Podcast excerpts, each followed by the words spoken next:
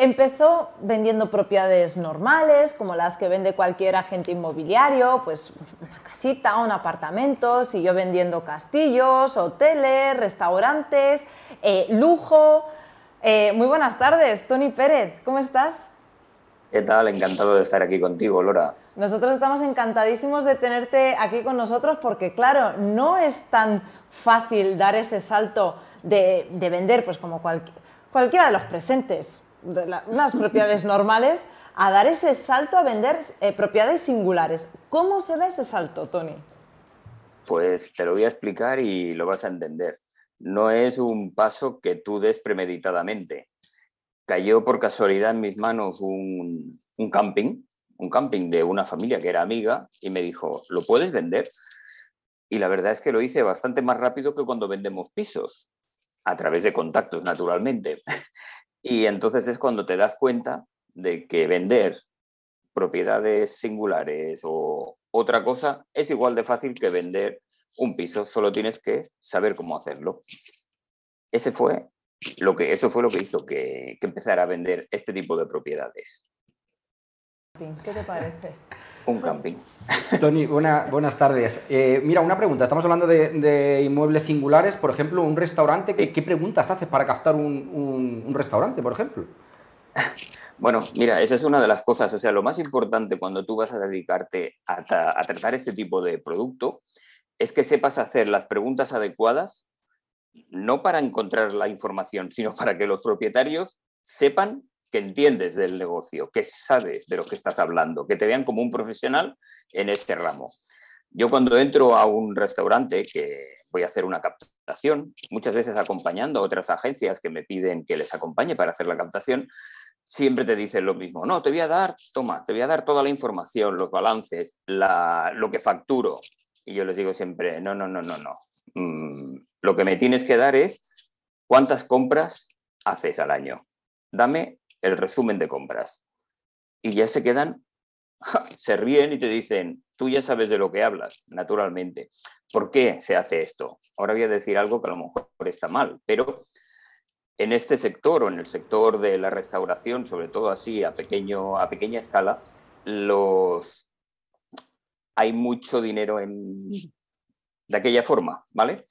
Que no se refleja en los balances la única forma de saber realmente qué es lo que factura una, un negocio de este tipo es viendo las compras, hay una fórmula que haces un cálculo y te dice enseguida realmente qué es lo que se está vendiendo. Esto a lo mejor luego tendréis que borrarlo porque como se Hacienda escuchando vamos mal, pero... Oye, Tony, estos tips que nos estás dando hoy vamos a tener que que hacer igual, ¿eh? Igual un webinar o una masterclass, pero eh, te queremos aquí en Madrid presencial la próxima vez, ¿eh? Ahí estaré, ya sabes que para mí no me cuesta, y menos si puedo estar con vosotros. Tony, otra pregunta del millón. ¿En qué te tienes que fijar para eh, captar un castillo?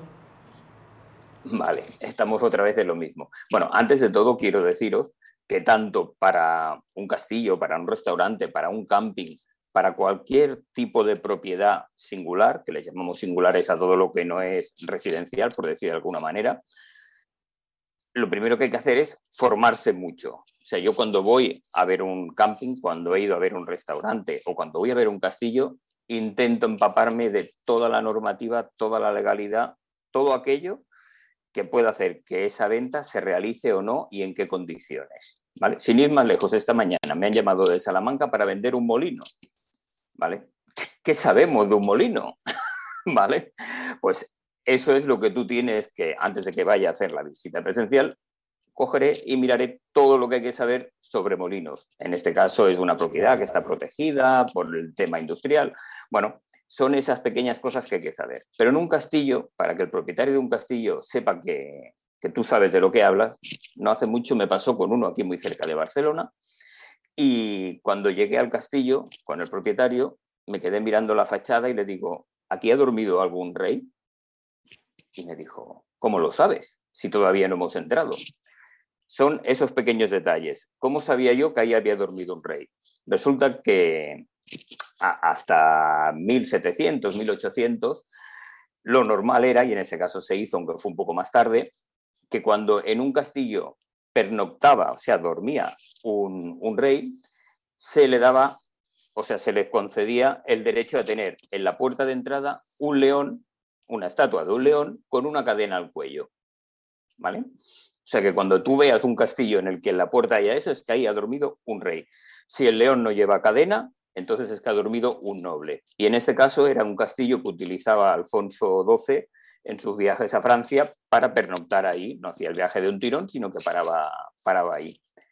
Esas cosas son las, las que hacen que el propietario de esos productos singulares se dé cuenta de que tú sabes de lo que estás hablando. A partir de ahí ya es todo más fácil. Preparación absoluta. La verdad es que es un Sí, sí. Muy, muy interesante. son cosas raras, pero que, están ahí. Otro tema importante yo creo que, es la, valoración. Estamos hablando de captación. Entonces, por ejemplo, ¿qué cosas importantes hay que tener en cuenta para la valoración, por ejemplo, de un, hotel? Vale, esa es, es una pregunta que es difícil y que tiene una solución muy fácil. Una solución que muchas grandes consultoras hoteleras eh, no van a aceptar no van a aceptar porque va en contra de todos esos informes, todos esos balances, todas esas valoraciones que ellos hacen para llegar a la misma conclusión. Ahí, cuando yo empecé con el tema de los hoteles, claro, yo no sabía cómo valorarlo, no tenía ni idea. Y me puse en contacto con el que era entonces el presidente de la Asociación de Hosteleros de, Hoteleros de, de España a través de LinkedIn, que es una fuente importante de contactos. Pues, ¿qué hacía? Me tomé la libertad de llamarlo. Oye, mira, tengo un hotel de estas características, ¿cuánto vale? Y me daba cuenta que al cabo de un minuto me decía, vale tanto. Digo, vale, bueno, es que sabe mucho. Yo pensé, este hombre sabe mucho. Al cabo de, unos días llamabas otra vez, oye, este hotel tal. Y me lo hacía igual. Claro, cuando lo llamé 15 veces, al final ya me dijo, mira, Tori, mm, este es el secreto mejor guardado. Dice, te lo explico, pero no me llames más. Así me lo dijo.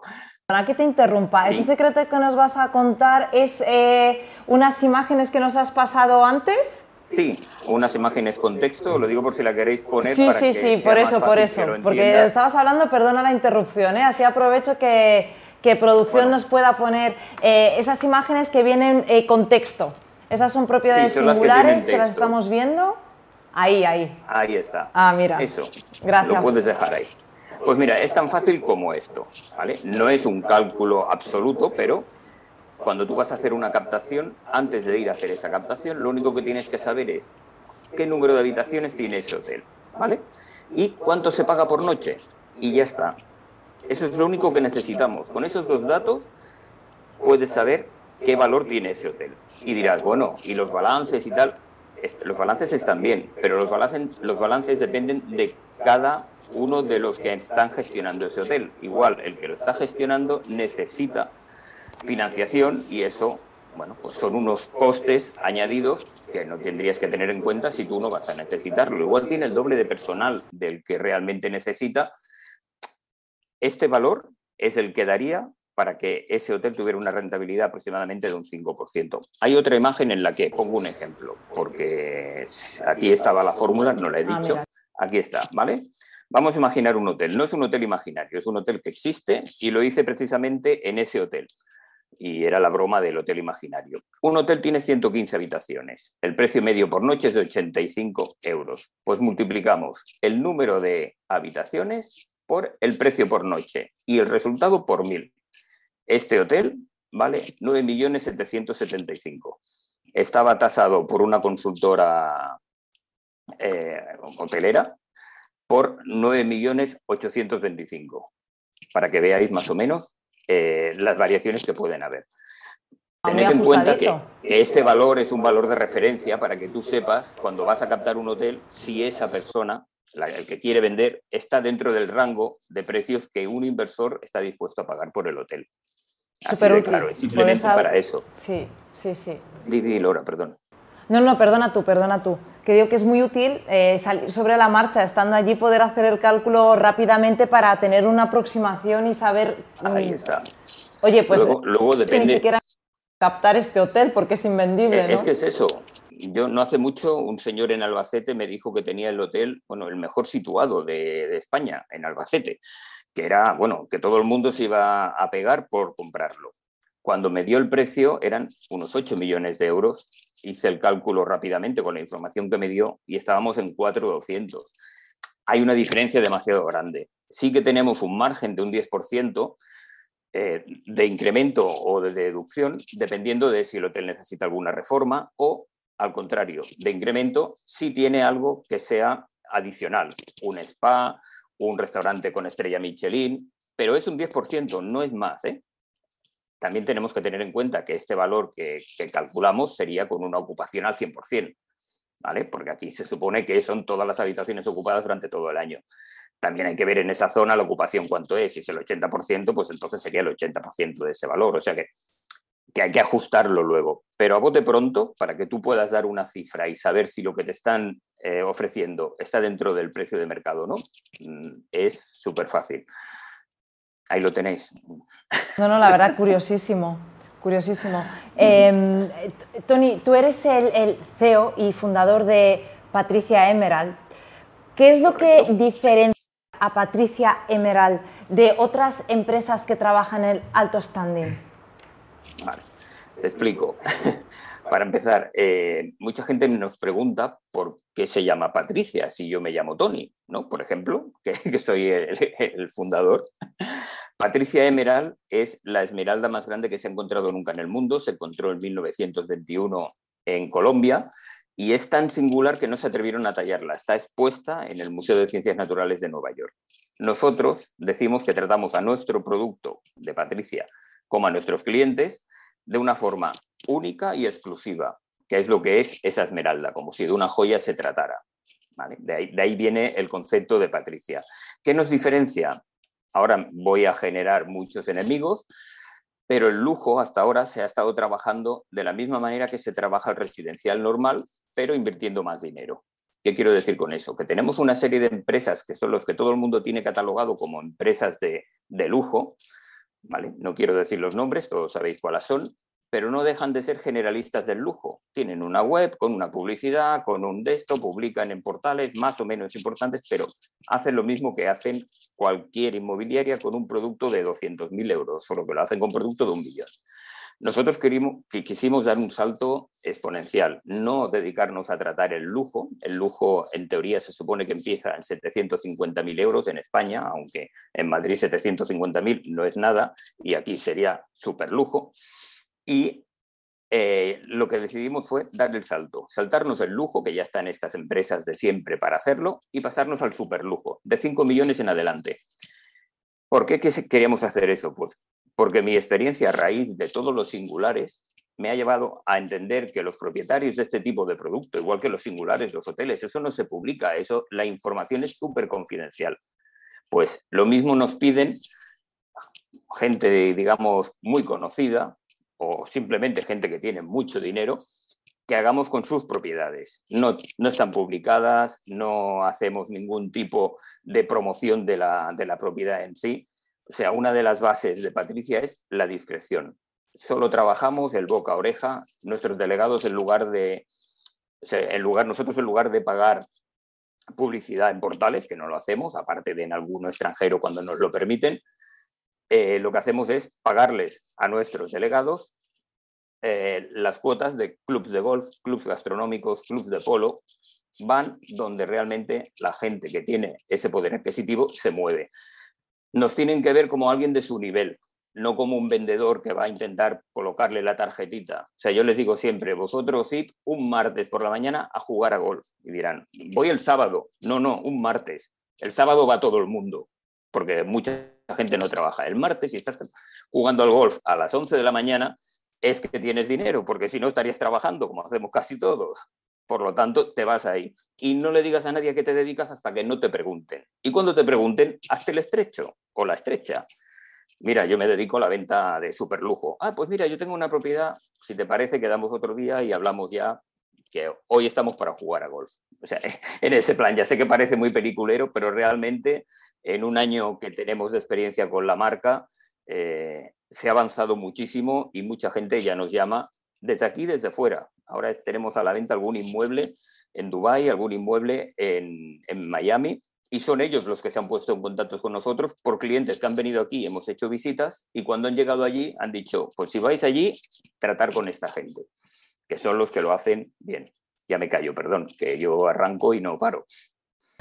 Tony, a nosotros nos encanta escucharte, ¿eh? Eh, desde luego. Ya, pero sé que vamos justos de tiempo. No, mira, justo me está, me está diciendo producción, porque es verdad que no hemos puesto las fotos que, que, que nos habías mandado. Entonces podemos aprovechar para ver, porque todos, todos estos activos son de Patricia Emerald, ¿no? eso que veis en pantalla es la primera captación que hicimos para Patricia. 21 millones de euros. Esa. Y esa fue la que nos abrió la puerta, porque la propietaria se quedó tan contenta con la gestión que se lo ha dicho a todo el mundo. Y de unos a otros ahora tenemos más o menos unas 22 propiedades de este nivel, bueno, entre 5 y 21, que sería el más caro, a, disposición de todo el mundo. También tenemos algunos singulares, singulares quiero decir edificios o producto de luxury singular, que no llegan a esos valores, pero por su singularidad, porque son únicos y exclusivos, pues mm, hemos decidido. Esta foto es de uno de los apartamentos que tenemos a la venta en Dubái, precisamente. Mira. Este es el castillo. Ese es el castillo donde, donde estaba el, león, estaban fuera, y donde pernoctaba. Este es otro, bueno, son varias las... Hay que, eh, con los castillos es, es algo muy especial porque ahí sí que no hay un baremo para poner precios, se hace por comparación. Esta es otra de las propiedades que nos pasó la propietaria de la casa de 21. Bueno, no sé por qué sale dos veces. Y esto es, un, bueno, esto es de un estudio de arquitectura de Alicante que vio cómo trabajamos y nos propuso poderle trabajar todas sus propiedades. Venden propiedades de 3 a 15 millones de euros eh, por toda España. En, alguna de esas me parece que, está cerca ahí en Madrid. Esto es aquí en la Costa Brava. Bueno, eh, hay, diferentes, diferentes propiedades en, diferentes sitios y todo eso nos viene del boca a oreja. Nosotros trabajamos con una base, una base de, datos de clientes de unas 450 personas. Incluso esto, que es un singular, se está, se está negociando para hacer un hotel, un hotel con encanto, que es un antiguo monasterio en la provincia de Sevilla